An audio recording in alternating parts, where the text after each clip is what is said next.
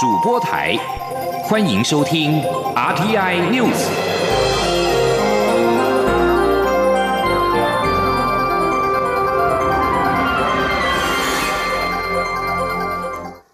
各位好，我是主播王玉伟，欢迎收听这节央广主播台提供给您的 RTI News 新闻。首先带您关注。中共侵略野心日增，美国共和党籍参议员杜美十八号表示，美国应该多方面深化与台湾的关系，包括洽签 FTA、建立政府高层常态性往来、邀请蔡英文总统访问华府，并持续支持台湾自我防卫等等。针对杜美呼吁美国邀请蔡总统访问华府，外交部发言人欧江安今天回应表示，外交部目前没有安排蔡总统访问华府的相关规划。我国政府会持续以务实态度，稳健深化台美在各个领域的友好合作实质伙伴关系。今天记者王兆坤的采访报道：美国联邦参议员杜美认为，美国政府应邀请蔡总统访问华府。外交部发言人欧江安表示。强化与美方各层级、各领域的互惠往来，一向是外交工作重点，也是台美长期共同努力的目标。但目前没有规划蔡总统访美事宜。欧江安说：“但是就特别的呃，有关于他提到了呃，蔡总统访问华府这个这节哦，其实外交部目前我们没有安排蔡总统要访问华府的相关的规划哦。那我国政府呢，我们会持续的。”以很务实的态度哦，很稳健的来深化台湾跟美国双方在各领域的一个友好合作的一个实质伙伴关系。至于台美差签自由贸易协定一事，欧江安指出，政府会积极推动各项促使台湾能与国际接轨的经贸政策，持续累积台美贸易协议的正面能量，另会关注美国国会就此议题的讨论进度。首届台美经济繁荣伙伴对话预定二十号在华府及台北同时举行。欧江恩重申，此对话是台美经济关系的重大里程碑，彰显台美在全球经济战略伙伴关系下将展开更紧密、更广泛合作。中央广播电台记者王兆坤台北采访报道。有关台美的经贸往来，前美国代理副贸易代表科特勒表示，台美全面贸易谈判耗费大量时间与资源，极为困难。如果洽签双边贸易协定 （BTA），最好从供应链、数位贸易等特定议题着手，走积少成多的路线，可保留日后洽签全面贸易协定的可能性。而在中资议题方面，金管会核准虾皮支付升级为电子支付机构。不过，为了符合电子支付机构资本额最低门槛，虾皮已经申请增资新台币四点五亿元，正由经济部投审会审理。经济部长王美花在今天于立法院。答询时表示，新版大陆地区人民来台投资许可办法近期就会上路，会以新法来审查虾皮的增资案。官员则表示，目前静待相关单位回复意见，尚难预估审查结果何时出炉。若是此案遭到驳回，很可能成为新法上路之后遭驳回的第一案。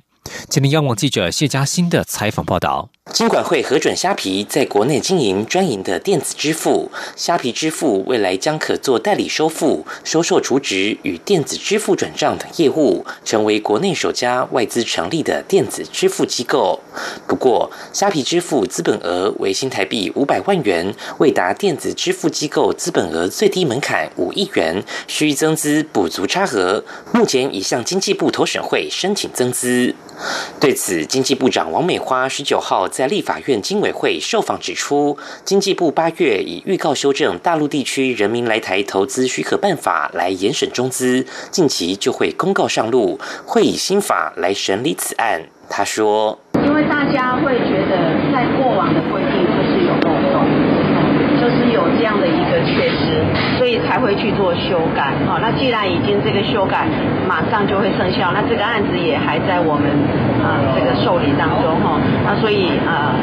我想应该是会用新的机制来来审这个个案。根据新法，你将中资持股的认定采逐层认定，新增协议控制与并购投资样态，以及中国党政军所投资的企业，如申请来台投资，也应做限制。而根据金管会所提，经过换算，中国腾讯创办人马化腾持有虾皮支付约百分之二，未达持股三成的中资认定门槛。不过，有官员说，照常理判断，虾皮支付背后不太可能只有马化腾一人为中资，需做详细查核。经济部官员指出，已将增资案资料发给各审查单位，目前尚未收到意见回复，难以推估审查结果何时出炉。而此案若遭到驳回，有可能是新法上路遭到驳回的首例。至于驳回是否影响虾皮支付升级为电子支付机构，端看后续能否找到合法资金。中央广播电台记者谢嘉欣采访报道。继续要关注的是防疫措施。农历年将近，不少台商成行，希望返台过节可以缩短十四天居家检疫的时间。对此，中央流行疫情指挥中心指挥官陈时中今天表示，病毒不会因为过年而放假，大量流动对疫情是很大的威胁，因此居家检疫的天数仍必须维持十四天。呼吁台商要过年早点回国。今天央广记者刘品熙的采访报道。受到 COVID-19 疫情影响，今年台商返乡过年成一大难题。近日，多名台商向陆委会陈情，希望促成台商返乡泡泡，将返台检疫天数由十四天减少为三到七天。疫情指挥中心指挥官陈时中十九号上午接受广播节目专访时表示，陆委会跟台商都有来询问此事，但病毒不放假，缩短检疫天数，谁负这个责？他并澄清，台商返台不必入住防疫旅馆，跟其他人一样居家检疫即可。他说：“全世界都一样哦，全世界都这不会改变只有台商嘛？哦，你从美国回来这样，欧洲回来也都是这样子。我们称把它称作秋冬专专案，当然是有一些痛苦，大家有一些期待，哦，可是也因为。哦，这种大量的流动，事实上对疫情是一个很大的威胁了。那要维持台湾的干净，那一定要牺牲，就有一些人的这种自由会被牺牲。然后非常谢谢大家这样的配合。对于春节期间的防疫，陈时中指出，目前就是秉持秋冬防疫专案的几大方向，包括要求所有入境者减负登机前三天内的检验阴性报告。戴口罩以及加强筛检，他并强调，并非拿出阴性报告就代表没有染疫，只是代表筛检当下的病毒量很低，而且在两天内的变化不会那么大，可以稍微阻断移动的风险。但入境后还是要居家检疫十四天，所以春节期间想要返台的民众要回来就早点回来吧。此外，对于国内自制 COVID-19 疫苗的进度，陈时中说，他认为在明年中的时候要打是会有，问题是我们要不要。他强调，未来新兴疾病会越来越多，基于国家安全战略问题，台湾一定要有研发制造国产疫苗的能力。央广记者刘聘熙在台北的采访报道。在今天的专访当中，也谈到美猪的把关措施。政府将于明年一月一号开放含莱克多巴胺的美国猪肉进口，但至今仍未依照行政命令的规定前往美国实地查厂，持续遭到在野党的抨击。卫福部长陈时中今天表示，我方不太能够接受视讯查厂，因此在明年一月一号之前，政府会去实地查厂，眼见为凭。陈时中指出，前往美国茶厂的团队不会大，他很乐意亲自率队前往。但如果没有特别重要的事，只是看一个厂的话，他应该就不会特地前往，而是指派专业度较高的人员前往茶厂，因为在疫情期间要尽量减少移动的风险。陈时中表示，我方会选择视察过去跟台湾有进口往来的厂，有大量进口到台湾的厂，当然要去看。但以目前的疫情情况，不会要求视察太多厂，因为大张旗鼓到处去绕，对对方来说也是困扰。相关资讯等到谈判清楚之后就可公开。他认为卫生安全都不会有问题，但这对国人而言是安心的问题。持续关注 F 十六失联的搜救情况。一架 F 十六战机十七号夜航训练中失联，飞行员上校蒋正志至今仍无法寻获。国防部长蒋德。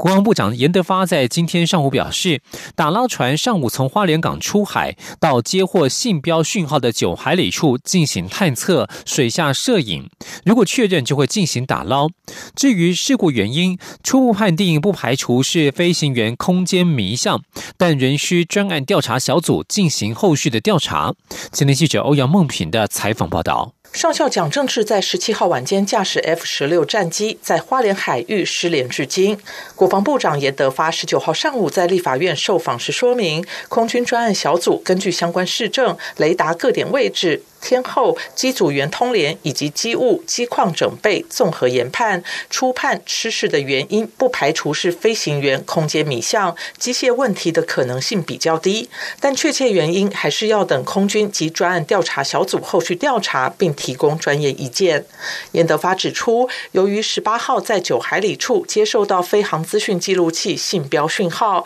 因此已经通知打捞经验丰富的全日仪公司出海探测，如果确确认就会进行打捞，希望能尽速找到这架战机。他说：“我们也立即通知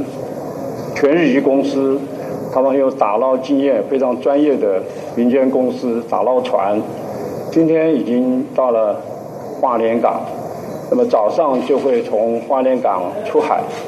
优先到这个已经接收到信标信号的九海里的点位探测。”水下摄影，如果确认，就会进行打捞。严德发并强调，不会放弃任何希望，要把蒋正治找回来。这两天也日以继夜，动员军民所有力量搜寻。目前共动用了二十五架次的飞机及三十四艘次的船舰。他也感谢国搜中心、海巡署、空勤总队以及相关地区渔会给予的协助。中央广播电台记者欧阳梦平在台北采访报道。目前，国搜中心与国防部持续进行海空的全面搜索。国防部黑鹰直升机和空勤搜救直升机接力投入搜救工作，但截至今天上午为止，仍无所获。继续关注国际焦点。以美国为首的五眼联盟在十八号发表联合声明，对中国取消香港立法会议员资格表达严重关切，并要求中国履行对国际的承诺以及对香港人民的责任，立即让相关议员复职。五眼联盟发表声明指出，澳洲、加拿大、纽西兰、英国外交部长以及美国国务卿重申，对中国取消香港立法会议员资格的新规定表达严重关切。这项决定进一步破坏香港高度自治及权利与自由，并且让所有的批评声音晋升。香港泛民主派四名立法会议员在十一号遭当局褫夺议席，当局声称是依据中国全国人大常委会的决定执行，并且表示今后将一体适用。根据路透社十八号的报道，尽管俗称武汉肺炎的 COVID-19 疫情重创经济，但是正努力定位脱欧之后全球地位的英国，仍宣布自从冷战以来最大规模的军事投资。英国首相强生曾经表示，希望以最尖端的现代军事与网络能力作为后援，开拓出英国身为一个英勇无畏领袖的角色。评估之后，强生十九号将在国会揭示第一批结论，宣布未来四年将在军事方面增加一百六十五亿英镑，约合两百二十亿美元的投资。英国的国防预算目前每年略低于四百二十亿英镑。强生发表声明表示，尽管面对疫情大流行，他仍然做出这项决定，因为国防必须为最优先。声明指出，当前的国际形势比起冷战以来的任何时期都要来得更为危险，竞争也更为激烈。英国必须忠于自己的历史，并且与盟友同在。为了达到这项目标，英国必须全面升级。英国政府表示，增加军事支出将巩固英国身为欧洲最大以及北约组织第二大的国防支出国地位，并且让英国得以提高在网络和太空等领域的投资。以上新闻由王玉伟编辑播报，稍后请继续收听央广午间新闻。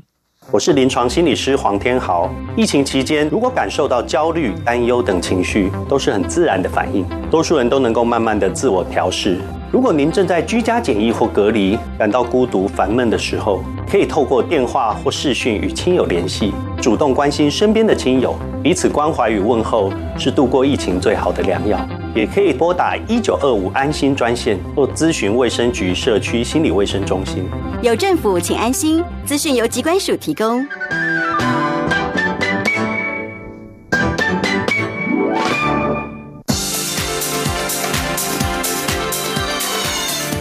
是中央广播电台台湾之音，欢迎继续收听新闻。欢迎继续收听新闻，我是陈怡君。二零二零秋豆游行即将在二十二号登场。主办今年秋豆游行的劳动人权协会、全国自主劳工联盟等团体，今天在游行起点凯达格兰大道举行誓师大会。受到政府将开放含莱克多巴胺的美猪进口影响，一项聚焦劳工权益的秋豆游行，今年以反毒猪、反双标、反党国为主要诉求，并公布秋豆年度代表字“毒”，将在游行当天上演《西游记》，一路斩妖除魔。记者郑祥云、杨文军的报道。反毒猪，反毒猪，反双标，反双标国，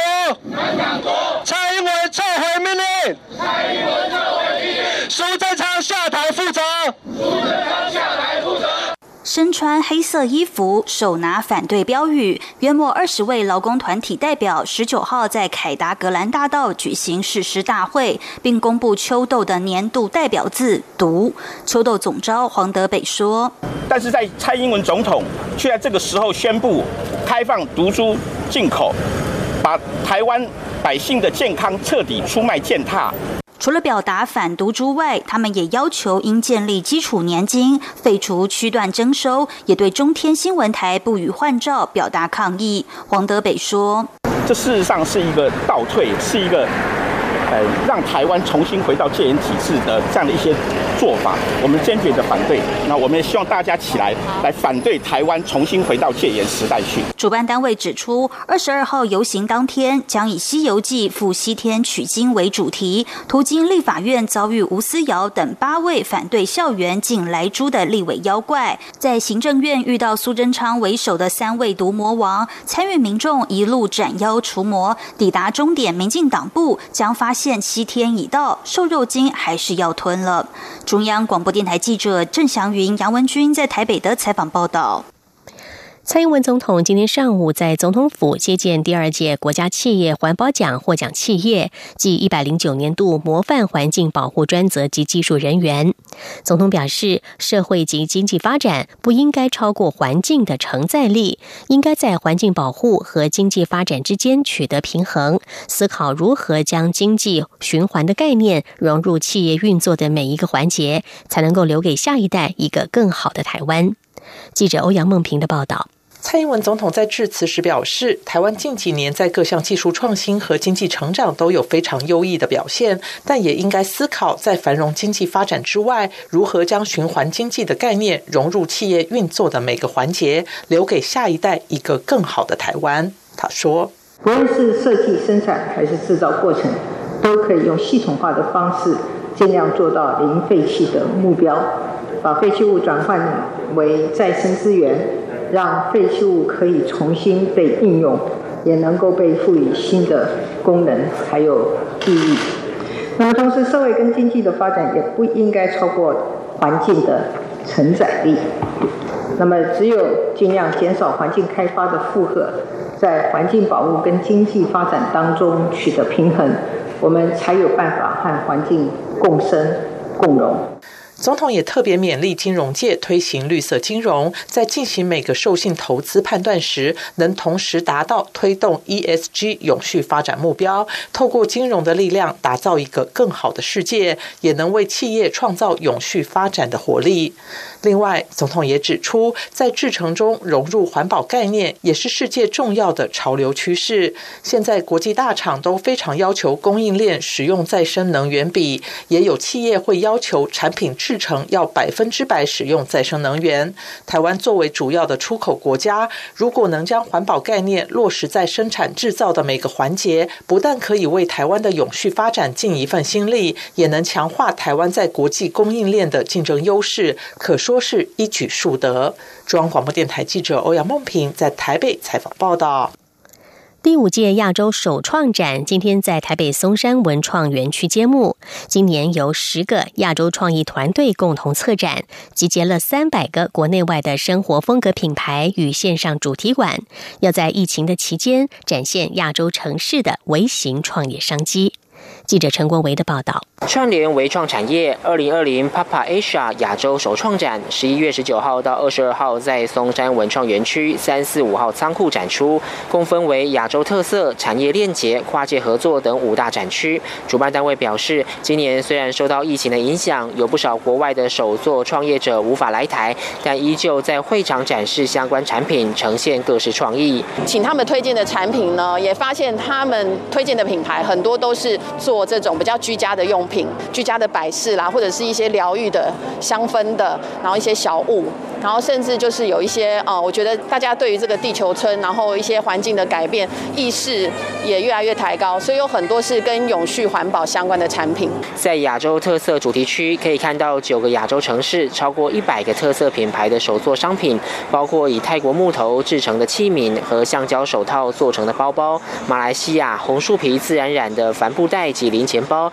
还有柬柬埔寨的设计工艺品，在产业链节主题区，则邀请优质材料商、制造商及小型工坊齐聚，期盼促成首创业者各式各样的合作机会。亚洲首创展执委会主席严伟志表示，今年也举办线上国际论坛，邀请各城市的共同策展人，借由对谈的方式，分享各地的首创产业发展和数位突破。像是柬埔寨、马来西亚及香港将讨论通路服务线上化议题，泰国将。聚焦文创平台如何透过数位媒介扩大影响力，日本则将分享首创品牌如何透过百货通路扩展商机，让各界人士了解目前市场动态。中央广播电台记者陈国伟台北采访报道。第五十七届金马奖本周六即将在台北国父纪念馆登场。本届金马奖最佳男主角的五位角逐者分别来自台湾、新加坡以及香港。台湾代表莫子仪有机会以《亲爱的房客》为地主留下影帝宝座，香港演员林家栋与新加坡演员李国煌则是强劲的对手，不容轻忽。记者江昭伦的报道。本届金马最佳男主角入围者演出的角色相当多元，还有来自香港和新加坡演员跨海挑战，使得影帝之争更有话题性。你可能会碰到很多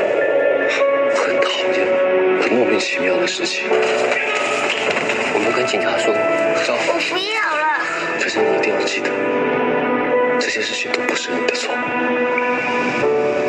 以《亲爱的房客》捧回台北电影奖最佳男主角的莫子仪，在《亲爱的房客》里饰演一名男同志，在另一半死后搬进对方家中帮忙照顾男友的母亲与儿子。在片中，莫子仪的对白不算多，个性内敛，但莫子仪却能将压抑的情绪与痛苦传达给观众，令人感到揪心与疼惜。尤其她与婆婆陈淑芳的几场对手戏。更是惹哭不少观众，是问鼎本届金马影帝大热门。唔讲一，唔讲三，讲二，唔讲风，唔讲雨，讲命。曾拿下二零一七年香港金像奖影帝的香港演员林家栋则来势汹汹。他在港片《手卷烟》中饰演老兵华籍英军关超，退役后在黑社会夹缝中左右逢源求生存。落寞无奈的眼神神情，林家栋诠释的丝丝入扣，极为精彩。首度角逐金马影帝，获奖几率相当高。新加坡演员李国华则是凭《男儿王》挑战金马影帝宝座。在片中，他饰演中年失业，为了生计，意外加入变装团队上台演出，还成为店里的活招牌。全剧有笑有泪，李国华破格演出，就连扮相都令人瞠目结舌，也是角逐本届金马最佳男主角的黑马。李国煌本人还提前来台隔离，就为了要参加金马盛会。李国煌说：“没有想到自己可以入围最佳男主角，然后非常的兴奋。开始有一点接受不来，因为对我来讲，能够入围金马奖是一个很遥远的路。可是现在已经是越来越靠近了这条路，所以就越来越兴奋。”刘冠廷在《消失的情人节》中饰演暗恋女主角的公车司机，个性敦厚老实，却老是慢半拍，爱在心里口难开的内向个性，刘冠廷演来相当讨喜。去年才以《阳光普照》摘下金马最佳男配角的刘冠廷，今年首度在大荧幕演出男主角，就获得金马最佳男主角提名，对刘冠廷的演艺生涯又是一次里程碑。也曾拿下金马最佳男配角的林柏宏，今年以《怪胎一片》角逐金马影帝。他在片中饰演一名强迫症患者，是别人眼中的怪胎，与同样是强迫症患者的谢欣颖发展出一段爱情故事。但由于剧情刻画主要在谢欣颖身上，林柏宏的演出相对吃亏，想要坐上金马影帝宝座，恐怕还得等一等。中国台记者赵伦台北曾报道。关心外电消息，美国亚利桑那州凤凰城官员十七号无异议批准与台积电的开发协议。这项协议将为市内一项耗资一百二十亿美元的半导体工厂计划提供两亿五千万美元，改善道路和水源等基础建设的市府基金。等待厂址选定之后，台积电将与凤凰城正式签下协议，时间点预计会落在年底。全球最大晶片代工制造商台积电五月就宣布有意在亚利桑那州新建五纳米晶片厂，将会是美国第一座先进制程设施。台积电本月初通过在亚利桑那州设立百分之百持股子公司，实收资本额三十五亿美元，折合新台币将近一千亿元。凤凰城有关当局在今天以九票对零票无异议的通过了这项协议。根据协议，台积电将新建新的厂房，并在五年期间创造一千九百个新的全职工作机会。厂房预计二零二一年动工，二零二四年量产。另外一方面，凤凰城将会投入六千一百万美元打造三英里长的街道，提拨三千七百万美元改善水源基础建设，以及一点零七亿美元用以改善废水处理设施。美国国会在六月提出法案，欲提供超过两百二十八亿美元的补贴，来促进美国先进半导体的生产。这笔资金除了渴望协助台积电，也能够帮助英特尔、美光等美国的企业。再来关心国际间的疫情，日本新增俗称武汉肺炎的 COVID-19 确诊病例，在十八号多达两千两百零一例，创下了历历史的新高。日本首相菅义伟在今天表示，目前是处于最大限度的警戒状况，呼吁民众要做好基本防疫工作，在聚餐聊天的时候要戴上口罩。日本的 COVID-19 疫情有扩大情况。昨天单日新增确诊病例两千两百零一例，首度单日新增确诊病例突破了两千例大关。根据日本放送协会 NHK 的报道，菅义伟上午对媒体表示，目前处于应该最大限度警戒的状态。对于地方公共团体呼吁餐饮店要缩短营业时间，政府将会给予支援。同时，有关政府实施振兴餐饮的 “Go to Eat” 优惠措施，也期盼各地首长考虑规定限制在四人以下使用。有专家指出，聚餐有染疫的风险，所以民众在聚餐聊天的时候最好戴上口罩。而菅义伟今天也呼吁，从现在开始要彻底做好安静的戴上口罩聚餐。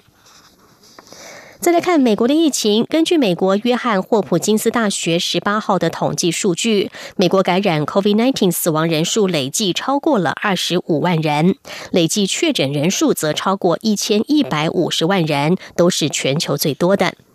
纽约时报报道，专家预估，美国可能很快的会达到每天两千人以上病故的地步，而且未来几个月可能还会有十到二十万名美国人会丧命。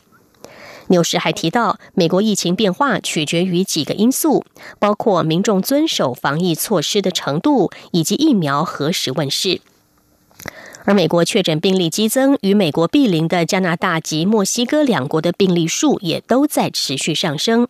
根据路透社报道，华府及加拿大政府官员十八号透露，美国与加拿大和墨西哥接壤的陆路边界预料将会对非必要旅行持续维持关闭，至少一直到十二月二十一号为止。以上 T N News 由陈英军编辑播报，谢谢收听，这里是中央广播电台台湾之音。亲爱的海外华文媒体朋友们，我是中华民国侨委员会委员长童振源。侨委会为鼓励海外华文媒体撰写有关台湾人在世界各地的努力与贡献，特别创设海外华文媒体报道大奖，规划平面、网络报道类、广播类两类各三个奖项。整件作品只要能展现海外华文报道的专业及深度。就有机会获得美金两千五百元的奖金。报名自即日起至十一月三十日止，相关资讯请上侨委会官网或脸书专业查询。让我们一起汇聚全球侨胞能量，让世界看见台湾。